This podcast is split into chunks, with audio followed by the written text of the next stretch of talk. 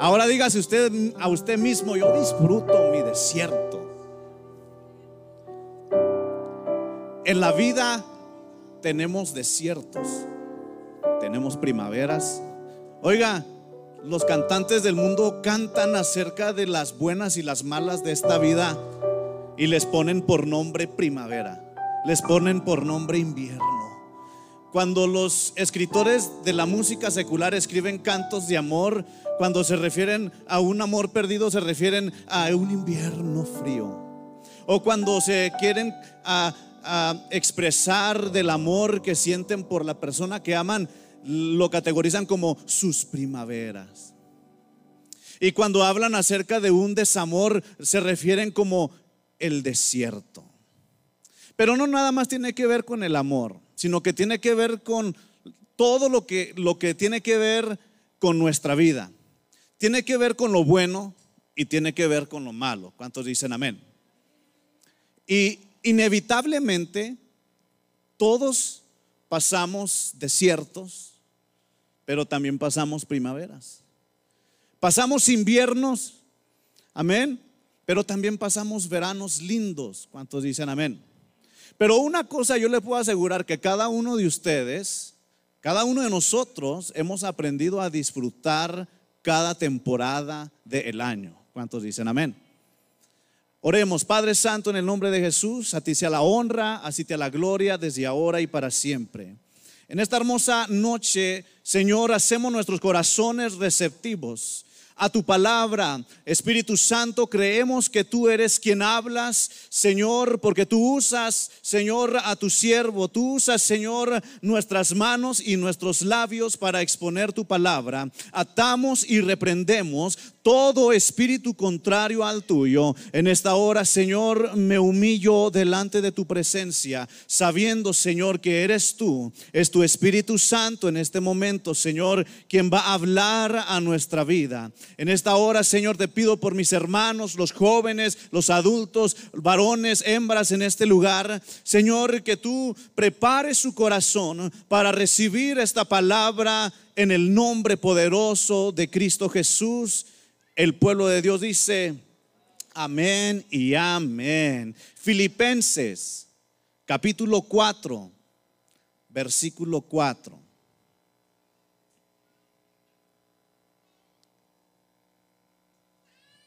Aleluya, su nombre. Gloria, aleluya. Filipenses capítulo 4, versículo 4. Dice en el nombre del Padre, del Hijo y del Espíritu Santo, regocijaos en el Señor siempre. Otra vez digo, regocijaos. Hermanos, puede tomar su lugar aquellos que están de pie, pero no siente la alabanza de Dios. Usted alabe al Señor en su corazón. ¿Sí sabía usted que usted puede alabar estando sentado y calladito? Si sabía usted que usted puede adorar a Dios estando dormido, estando acostado, estando sentado y calladito, usted puede alabar a Dios en su mente. ¿Cuántos dicen amén? Cuando usted escucha la palabra del Señor y dice un gloria a Dios dentro de usted, no paren de decirlo también con su boca. ¿Cuántos dicen amén? Filipenses 4:4 dice, regocijaos y es en forma de exclamación, como en forma de mandato, como en forma de consejo. Regocijaos en el Señor siempre. En una ocasión, de hecho en varias ocasiones yo he escuchado este consejo. Este consejo que dice, no des consejo que nadie te pida. Y lo he escuchado de muchas formas. Lo he escuchado en el ámbito espiritual, pero también en el ámbito secular. Se dice mucho, no des consejo que nadie te pida. Pero en la Biblia hay consejo que yo no pido. En la palabra de Dios hay un consejo que ni usted ni yo hemos pedido, pero necesitamos. Diga conmigo, necesitamos. Y algo que yo he aprendido en mis cortos años de exponer y predicar la palabra del Señor es de aprender a ser sensible a la voz del Espíritu Santo, que aunque tu carne diga, no des consejo que no te pidan, he aprendido a exponer el consejo de la palabra de Dios necesaria para usted y para mí. ¿Cuántos dicen amén? El consejo siempre tiene que estar apoyado por la palabra de Dios. ¿Cuántos dicen amén? Porque de algo sí estoy de acuerdo. Hay de consejos a consejos. Hay consejos malos que vienen de gente mala, que nada bueno tienen para dar. Y hay consejos buenos de gente buena. ¿Cuántos dicen amén? La semana pasada le compartía lo que dice el libro de Salmos, creo que era el Salmo 141, en donde habla que el justo me reprenda, me sería un favor. Pero el consejo de hoy es regocijaos en el Señor siempre. ¿Cuántos tenemos la capacidad de regocijarnos todo el tiempo? Encontrar una razón para sonreír todo el tiempo. Levante su mano. Algunos la pensaron porque hay veces que, aunque le quieran causar una risa en su rostro, nomás no va a poder porque un número uno está muy enojado o número dos está muy triste. En esta iglesia cantamos cantos como pon una sonrisa en tu cara. ¿eh? Si confías en el Señor. También cantamos cantos de alabanza que dicen, cambiaré mi tristeza por alabanza. Él ha cambiado mi lamento en baile. Pero la Biblia parece que este consejo no lo está forzando, no lo está diciendo en voz alta, regocijaos en el Señor siempre. Regocijaos en el Señor en el desierto, en la primavera, en el invierno. Regocijaos en el Señor siempre. Otra vez digo, dice la palabra, regocijaos. Exclamación. ¿Por qué la Biblia nos indica y enseña siempre, una y otra vez, que debemos regocijarnos? ¿Por qué la Biblia está llena de ejemplos eh, cuando el Señor le daba indicaciones a sus siervos que se regocijaran, que encontraran el gozo? ¿Por qué? Porque se requiere un nivel de esfuerzo para regocijarse. ¿Quién dijo que la alegría es gratis? ¿Quién dijo que la alegría no cuesta? ¿Quién dijo que el gozo es así de fácil nada más? El gozo es algo que se transforma. El gozo viene de algo malo. Yo siempre he dicho que la alegría no puede venir a nuestra vida si no hay antes tristeza. La victoria no puede venir si no hay antes una prueba, una batalla. El verano no puede venir si no hay antes un invierno, un otoño. Y en nuestras vidas necesitamos entender que si nosotros queremos experimentar el gozo de Dios, necesita haber un esfuerzo. Oiga, yo creo que muchos hacen un esfuerzo para enojarse. Y yo lo digo por mí. Yo soy el tipo de, personas, y yo creo que usted conoce personas por ahí que dicen, es tranquilo, pero cuando se enoja, se enoja. ¿Qué quiere decir cuando dicen, cuando se enoja, se enoja? Que le echan crema a los tacos, con guacamole, con pico de gallo y sal y limón. Y a veces el enojo es de tal manera que es un, es, sí, a veces eh, tiene uno razón en enojarse, pero a veces en el sentimiento, en la emoción, así como cuando sale uno cuando estaba joven, ¿cuántos de jóvenes les gustó salir para afuera cuando estaba lloviendo a correr en la lluvia? Amén. ¿Verdad que sí? ¿O cuántos niños o cuántos adultos, más bien los niños, les gusta salir cuando está el frío, pero encuentran de alguna manera la alegría de irse a mojar los calcetines con la nieve blanca allá afuera? Es una exageración de alegría que se provoca. Oiga, yo de joven, cuando, yo salía a, los charcos en el agua, o sea, no es para tanto, o sea, sí, ay, qué bonito clima y todo, pero yo no me, los adultos decían, ay, no, qué flojera, ay, se va a ir a mojar los calcetines, a llenar de lodo, ay, no. Pero uno como niño, uno le exagera la alegría del clima, del tiempo. Oiga, yo recuerdo que días nublados como estos en mi niñez, me juntaba con el vecino de atrás y el de enfrente y jugábamos a las guerras. Nos imaginábamos que éramos soldados en la Guerra Mundial II y que estábamos en Alemania y que nos estábamos bombardeando unos a otros. Atrás, en la casa de mis papás, mi papá tiene un negocio de construcción y tiene de todo. Y yo me acuerdo que agarrábamos unas láminas, esas como las que ponen en las faldas de las trailas, y las poníamos en posición como murallas, una de este lado y otra de este lado. Y estaba el clima así más o menos, como que quiere llover. Y es que en las películas siempre está nublado. En las películas siempre que hablan de algo triste, guerra, tristeza, desamor, siempre está nublado. Oiga, la película de Batman siempre es de noche. Y si es de día, está nublado.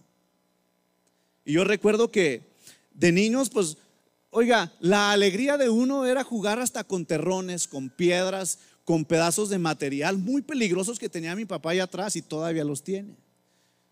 Pero aún así exagerábamos, diga conmigo, exagere. exagere, voltea al que estaba a su lado y diga, exagere. Exagera tu alegría. Exagera el gozo que hay en ti. La palabra del Señor dice, aviva el fuego de Dios. Dice, aviva el fuego del el don de Dios que hay en ti. Tú tienes el don de ser alegre a pesar de tu desierto. Cada uno de nosotros tenemos el don de retener el gozo a pesar de las luchas y de las pruebas, de mantener la calma a pesar de los afanes de la vida. Por eso nos dice la palabra, regocijaos en el Señor siempre.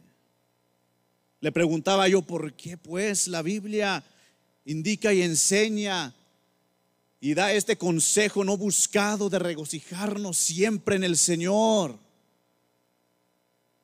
Porque solamente así nuestra tristeza se convertirá en gozo. El gozo, la alegría que nosotros forzamos, la alegría que nosotros exageramos dentro de nosotros, llega a tomar el lugar de tu tristeza, llega a tomar el lugar de tu preocupación. En una ocasión le hablábamos, de hecho, recientemente cuando tuvimos el evento de los niños, la pijamada, el tema fue ese, gozo. Cuida tu gozo, reténlo. Porque hay alguien que está en busca de robar el gozo. Que el gozo se vaya disminuyendo, que el gozo se vaya desvaneciendo. Satanás, el padre de toda mentira, está pendiente que la alegría que hay en nosotros, el gozo se vaya apagando poco a poco. Pero la palabra del Señor en muchas ocasiones enseña que debemos retener nuestro gozo, que debemos regocijarnos en todo momento. Aviva el fuego de Dios que hay en ti. Amado hermano, el gozo reemplaza la preocupación. El regocijarte reemplaza, amén, la tristeza. Una sonrisa hace que todo pensamiento negativo desaparezca. Una sonrisa, una pausa en tu mente y pensar en Dios y sonreír puede causar que preocupaciones y cargas muy pesadas huyan, se vayan. Porque sabe que, de hecho, está clínicamente comprobado que la mente, el cerebro, tiene un cierto poder para volvernos eh, físicamente débiles. ¿Cuántos de nosotros no hemos experimentado? amén, por las preocupaciones de la vida, cierto cansancio físico. ¿Cuántos de nosotros no hemos literalmente sentido cierta ansiedad? Amén, cierta desesperación porque estamos esperando que algo bueno suceda. Pero la palabra del Señor nos indica cada vez en Jeremías, en, en todos los evangelios, Bienaventurado el varón cuyo confianza es Jehová. A pesar de los momentos que vivimos, nuestras temporadas, nosotros debemos de aprender a confiar en Dios. Oiga, usted confía en Dios en tiempo de calor que le va a funcionar el aire acondicionado, que de alguna manera u otra usted va a tener aire para no sofocarse en casa. Pero también llega el momento que usted eh, está esperando también tener calentón. Amén. En tiempo de frío. Pero siempre estamos confiados en los aparatos, por sí decir. Usted siempre está confiado en su carro que todo va a salir bien. Usted siempre está confiado en que en que en el trabajo todo va a salir bien. De hecho, hay una escritura muy conocida, amén, que dice, este es el día que ha hecho Jehová. Me alegraré y me gozaré en él. Si usted nota esta escritura, tiene que ver con el profetizar. Porque recuerde, cuando usted recita la palabra de Dios, se la recita a usted mismo, usted está profetizando para este día. Usted se levanta en la mañana y dice, este es el día que Dios hizo, me alegraré y me regocijaré en él. A lo mejor saliendo de la casa se le va a ponchar el carro. A lo mejor saliendo rumbo al trabajo se le va a quedar el carro sin gasolina. Amén. Va a haber alguna demora. Pero usted profetizó sobre su, sobre su día antes de salir de casa al repetir recitar la palabra del Señor, la promesa de Dios. Amén, para su vida. Y podemos nosotros tener la confianza de que por algo suceden las cosas. ¿Cuántos dicen amén? Por eso la palabra del Señor nos enseña regocijaos siempre. En el mundo se nos enseña que nos debemos alegrar y regocijar cuando nuestro matrimonio está perfecto, cuando hay dinero, cuando hay trabajo, cuando hay salud. Pero el consejo no buscado, que porque le digo algo, nadie busca los consejos de la Biblia. Oiga, ¿usted cree que la gente, la gente necesita el consejo de la Biblia?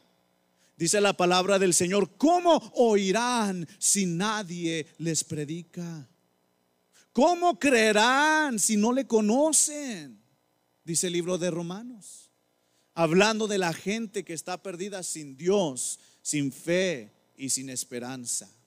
Oiga, si nosotros cristianos, si nosotros que estamos aquí, batallamos, no somos diferentes que los del mundo, pasamos nuestros desiertos, pasamos nuestros problemas, nuestras tribulaciones y a veces son hasta mayores. Pero la diferencia es, es de que la salida de los problemas, la diferencia es de que la salida de la tristeza, la salida de la depresión, es encontrar refugio en Dios. ¿Cuántos de nosotros recordamos un momento en nuestra infancia estando tristes, alguien nos consoló, alguien nos abrazó, y después de haber recibido ese abrazo, haber sido una abuela, una tía, tu madre, tu padre, se te fue la tristeza. Y como típico de niño, los síntomas de cuando ya se te fue la tristeza.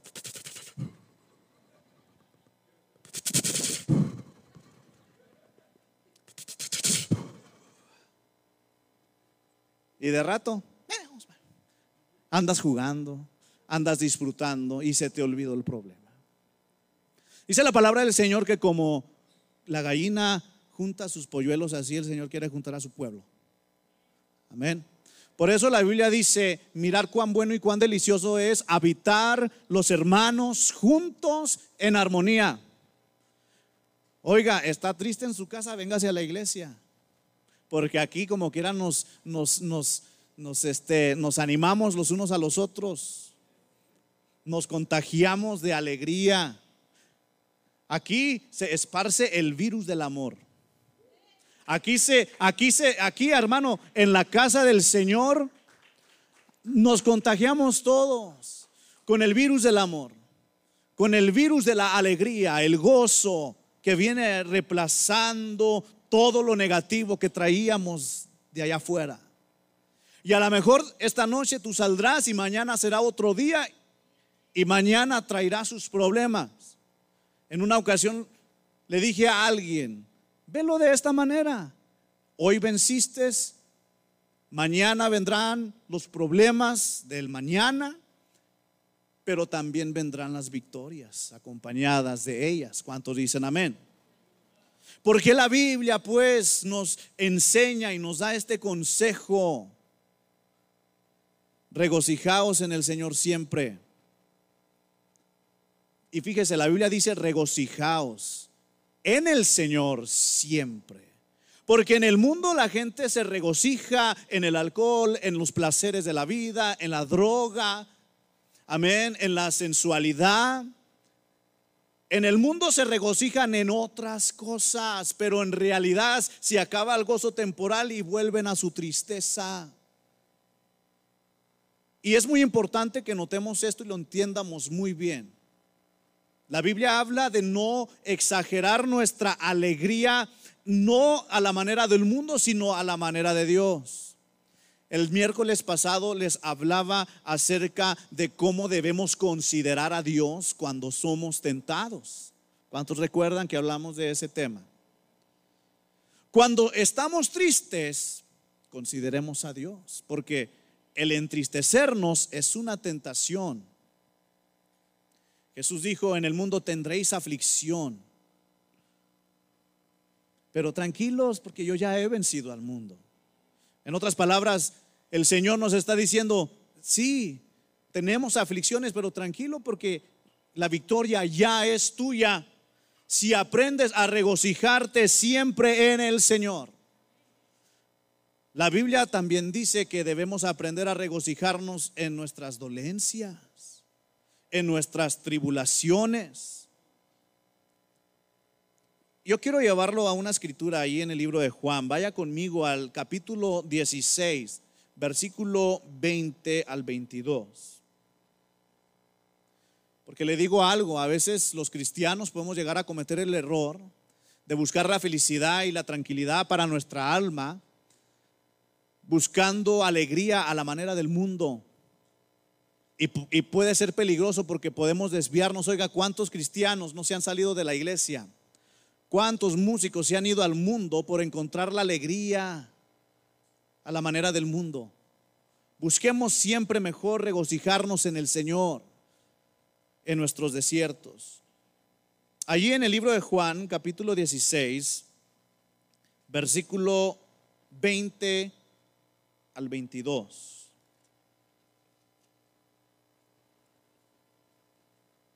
Vamos a leerlo. Dice, de cierto, de cierto os digo, que vosotros lloraréis y lamentaréis, y el mundo se alegrará. Pero aunque vosotros estéis tristes, diga conmigo, aunque yo esté triste, mire lo que dijo Jesús, vuestra tristeza se convertirá en gozo. Que dice la palabra del Señor que nuestra tristeza se convertirá en gozo. Gloria al nombre de Jesús. Versículo 21, la mujer cuando da a luz tiene dolor. ¿Cuántas mujeres hay aquí? Porque ha llegado su hora. Pero después que ha dado a luz a un niño, ya no se acuerda de la angustia por el gozo de que haya nacido un hombre en el mundo. Yo no soy mujer, mujeres, ¿es cierto?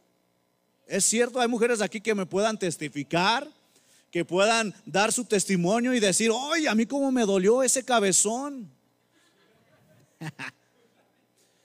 Ay, Samantha, no te pongas nerviosa. Es parte de la vida. Amén. Porque algún día, yo le digo a los jóvenes, algún día todos vamos a ser padres. Amén. ¿Te acuerdas cuando te casaste? ¿Ah? ¿Qué sentiste? mucho dolor, ¿no? Ay, el hospital, las vacas. a subir, a bajarme del carro. Oiga, ¿qué le llaman la cuarentena, verdad? Yo me acuerdo también, oiga, cuando yo apenas me iba a casar con mi esposa, yo por aquí, yo no, yo no, yo no pensaba en, no pensábamos en tener hijos, pero como yo siempre digo, es su decisión. It's God's choice, not ours. Amén. Pero, oiga, también vosotros ahora tenéis tristeza, pero os volveré a ver y y se gozará vuestro corazón y nadie os quitará vuestro gozo. He escuchado pastores predicar temas acerca de embarázate de la bendición. ¿Cuántos han escuchado temas así, verdad? Que dicen embarázate de la gloria de Dios, embarázate y, y es bueno. Pero oiga, usted recuerde que siempre un embarazo viene con dolor Oiga, usted se quiere embarazar de la gloria de Dios, de las promesas de Dios, oh, pero también viene dolor acompañado. ¿Cuántos dicen amén? Pero me interesa mucho cómo hasta médicamente y científicamente durante nueve meses un bebé se forma en completa obscuridad. Porque mientras el bebé está dentro del vientre de la madre, el bebé lo único que puede es escuchar. Los bebés reaccionan al ruido a su alrededor. Los bebés reaccionan, amén, a, los pleitos. Ellos escuchan cuando papá y mamá están de pleito. Ellos escuchan cuando mamá y papá se aman. Pero están en completa oscuridad, con un signo de interrogación pensando qué será el mundo allá afuera. Para el bebé hay completa oscuridad por nueve meses y a lo mejor para la mamá hay completo dolor, dificultad. O sea, como dicen allá los fresas, qué oso. Ay, qué oso. Ayúdame a limpiar. Ay, llega el esposo del trabajo. Ay, ¿sabes qué? Lava los trastes. Voy a acostar. Ay, ¿sabes qué? Ayúdame con los niños. Hace la tarea. Voy a acostar. Y de hecho hay muchos memes en las redes sociales donde dicen lo que toda mamá le gustaría hacer el Día de las Madres y es una foto de una señora dormida. Porque están cansadas, oiga, siempre están cansadas. Pero bueno, fíjese lo que la palabra del Señor dice que, oiga, cuidado, amén, no, no diga que esté cansada. Usted diga, no, yo soy fuerte. La Biblia dice, diga el débil, fuerte soy. Amén. Diga al triste, alegre soy. Ahí está otra vez la palabra indicándonos y dándonos el consejo que forcemos a nuestro cuerpo, forcemos a nuestra persona a ser alegres. Esté triste, usted diga que está alegre.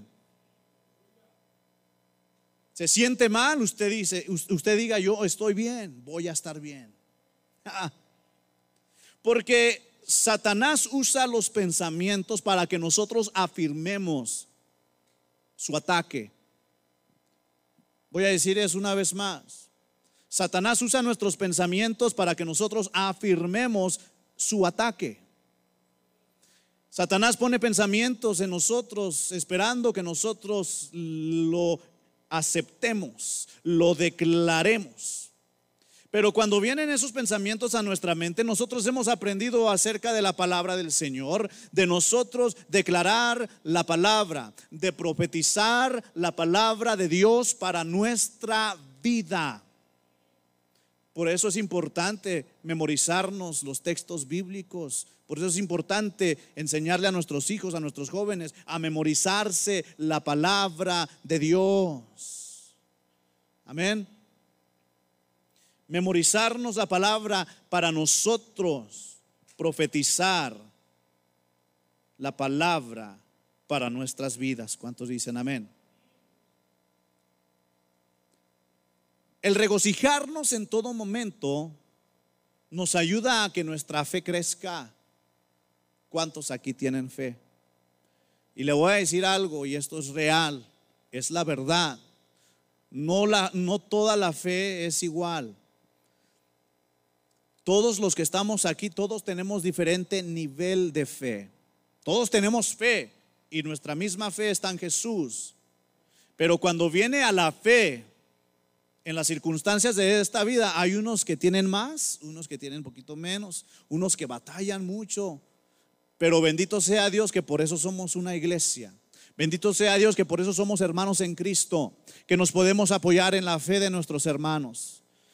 Usted siente que no puede orar solo en su casa por su petición, venga a la casa del Señor y oremos juntos como un pueblo. Los lunes hay oración a las 7 en punto de la noche. Y aquí es en donde podemos encontrar refugio.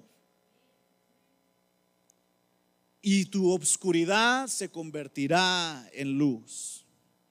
¿Cuántos dicen amén? Lo que estamos leyendo aquí en la palabra del Señor nos está dando este principio. El principio sencillamente es de que Dios es el que nos da gozo. ¿Cuántos dicen amén? Dios nos da gozo y, el gozo, y, y, quiero que entendamos esto bien, el gozo no es una sustitución, no es un substitute. ¿Ok? No es algo que viene a tomar el lugar un ratito de tu enojo y luego se va y luego el enojo toma otra vez su lugar. No, porque substitute, así como substitute teachers, ¿va? Eso es, que viene y, un ratito en lo que se va el enojo y luego ya, oh, I gotta go back. Ok, enojo, take back your place. Enojo, toma tu lugar otra vez. Oh, viene y toma el lugar de la tristeza.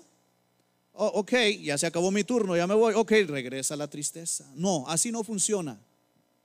Así no funciona.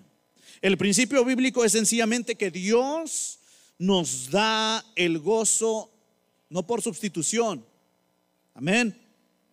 No, no, no, nada más por un tiempo temporal, sino que es una transformación. Es una transformación. Transformar literalmente tu gozo, tu, tu, tristeza por gozo, tu lamento en baile. ¿Usted cree que nada más son palabreadas lo que cantamos? Has cambiado mi lamento en baile. Me ceñiste todo de alegría. No solamente no es solamente palabras aprendidas, estamos profetizando sobre nuestra vida que aunque tengamos el problema encima, el Señor hace ligera nuestra carga. Que aunque tengamos la preocupación de la vida, nosotros podemos tener ese gozo. Cuando usted experimenta el gozo de Dios, la alegría del Señor, aunque usted esté haciendo un trabajo muy pesado allá en donde trabaje, yo lo digo por experiencia, hermano, yo trabajo en la construcción y en la construcción hay veces, hay ciertos trabajos que, oiga, cuando los chalancitos que están ahí dicen, ay, no, qué flojera. Y en una ocasión le dije a uno, ay, ¿tú piensas que yo quiero estar aquí? ¿Tú piensas que yo ahorita quiero acabar con este proyecto tan batalloso? Pero yo le puedo decir esto, que yo he experimentado el gozo de Dios en mi vida de tal manera que estoy haciendo un trabajo de esos pesados, de esos imposibles, que si no fuera porque Dios está conmigo, yo lo miraría y se me hace la vida de cuadritos y me rindo y mejor salgo corriendo. Oiga, en la vida real mucha gente renuncia a sus trabajos porque se desesperan En la vida real mucha gente mejor renuncia porque no pueden con la presión del trabajo, no pueden, hoy se les hace una vida de cuadritos. Y eso causa que venga el enojo, el disgusto, ah, y están renegando en el trabajo. Pero cuando aprendemos a regocijarnos siempre, hasta en los trabajos más duros. Oiga, ¿cuántos de nosotros no hemos visto gente o hermanos en Cristo trabajando un trabajo que se considera pesado, pero bien contento? Que hasta anda cantando. Oiga, yo, el hermano tirado a veces que anda aquí afuera, rastrillando la casa del Señor, limpiando, yo lo oigo que de repente anda cantando y, yo me aprendí el canto porque lo escuché. Que dice, qué bonito es decir que Dios está conmigo. Cántelo, hermano.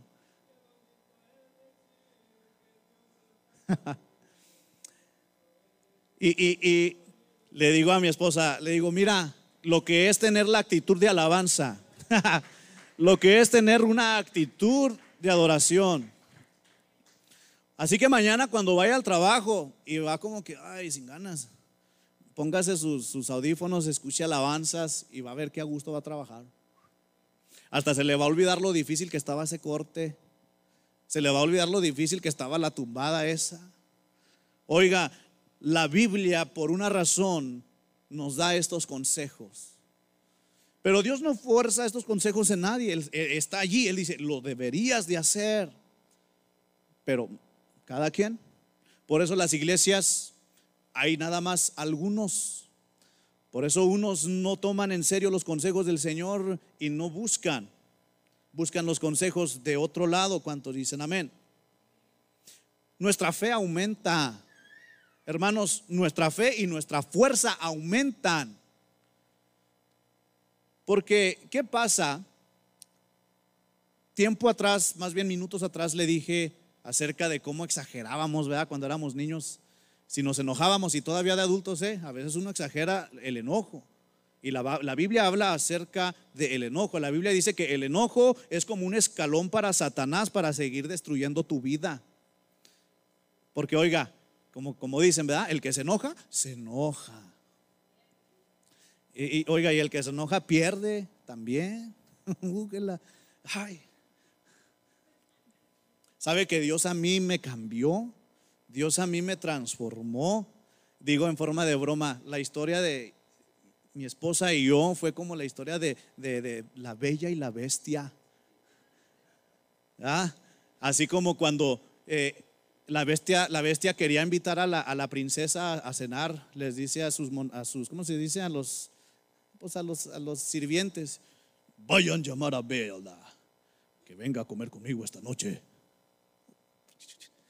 Y que los que han, eh, se saben la película para que se hacen. Ya es una historia clásica. No, dile que no quiero comer.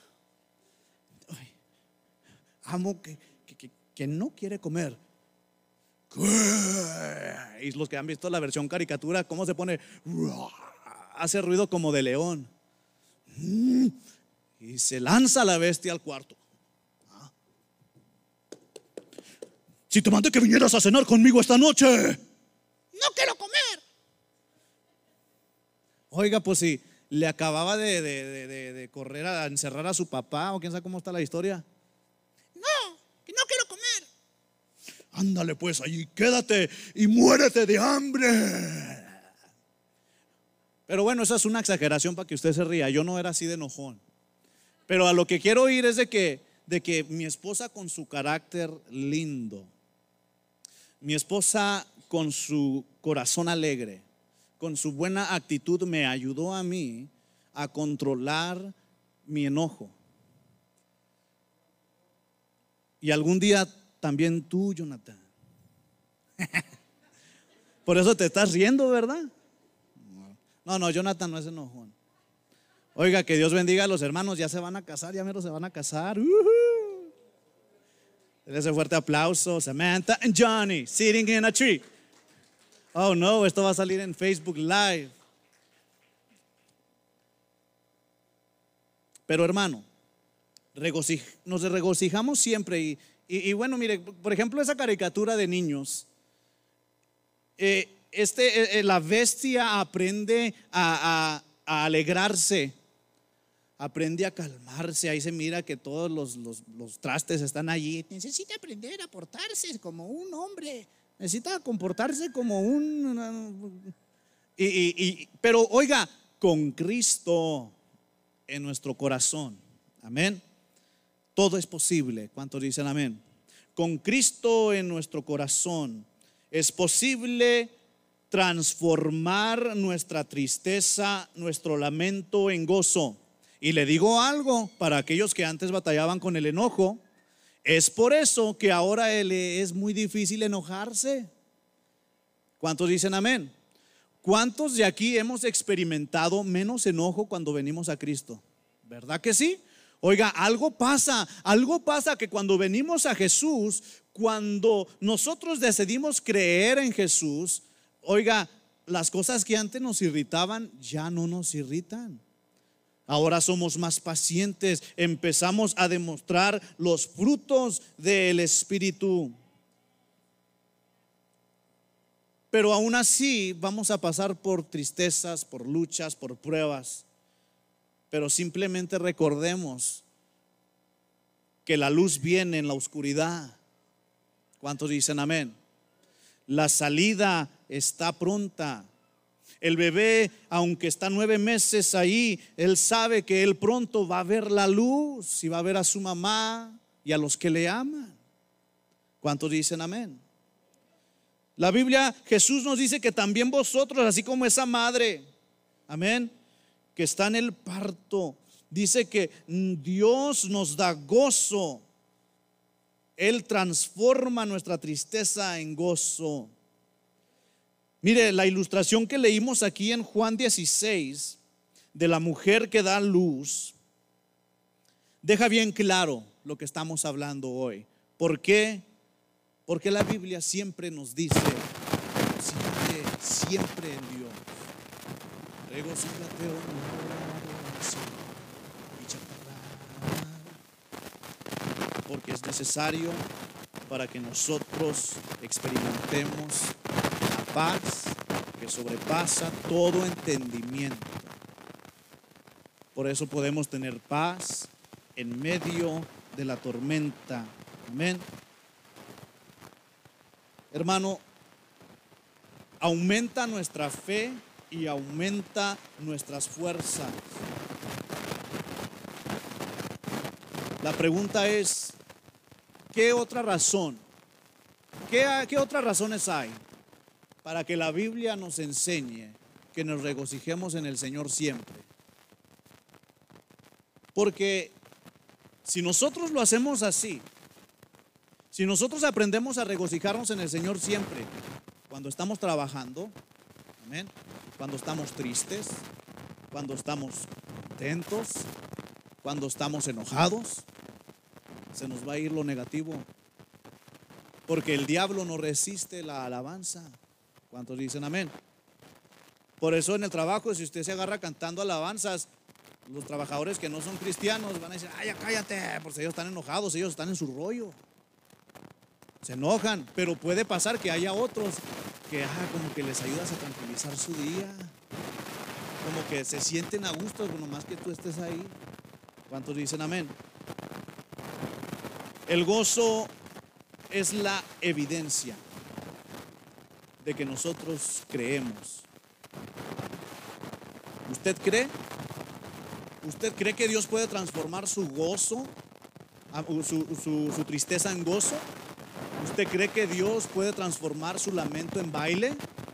¿Usted cree que Dios de veras lo puede transformar? Porque déjeme, le advierto, advertencia, como dicen en, los videos, ¿verdad? Disclosure. Esto no significa que tu problema se va a ir. Esto solamente significa que usted va a aprender a regocijarse en el Señor siempre. Usted va a estar más cerca de Dios.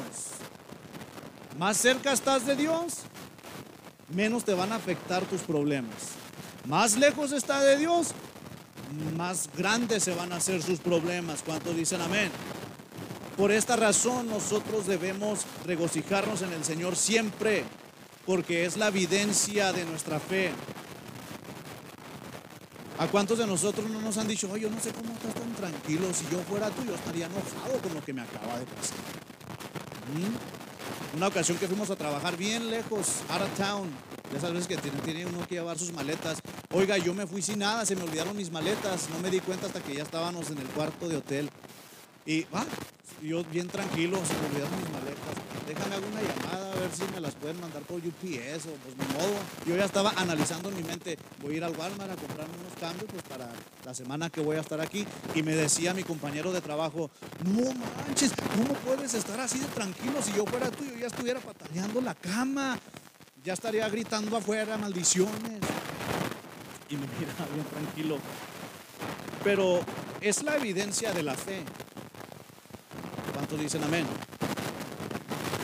¿Usted cree que Dios le puede reemplazar esos sentimientos negativos por algo positivo? No importa la circunstancia. No importa que se le haya punchado el carro. Que en vez de decir una mala palabra, una maldición, usted diga, gloria a Dios, aleluya. ¿Usted cree que Dios puede transformar lo negativo por positivo? Ahora, todo está en nuestra mente, nuestra perspectiva, cómo lo abrazamos, cómo lo tratamos. Vaya conmigo esta escritura y es la última que le voy a dar de esta noche. Primera de Pedro, capítulo 1, versículo 8. Primera de Pedro, capítulo 1, versículo 8. Porque pues la Biblia nos da tanta instrucción de regocijarnos siempre. Mire lo que dice ahí en Primera de Pedro capítulo 1 versículo 8 dice, a quien amáis sin haber visto, en quien creyendo, aunque ahora no lo veáis, os alegráis con gozo infable, inefable, perdón, y glorioso. Por eso, ¿sabe que usted y yo creemos en Jesús? Creemos que Jesús murió en la cruz del Calvario para que usted y yo podamos tener vida. Y, y note esto,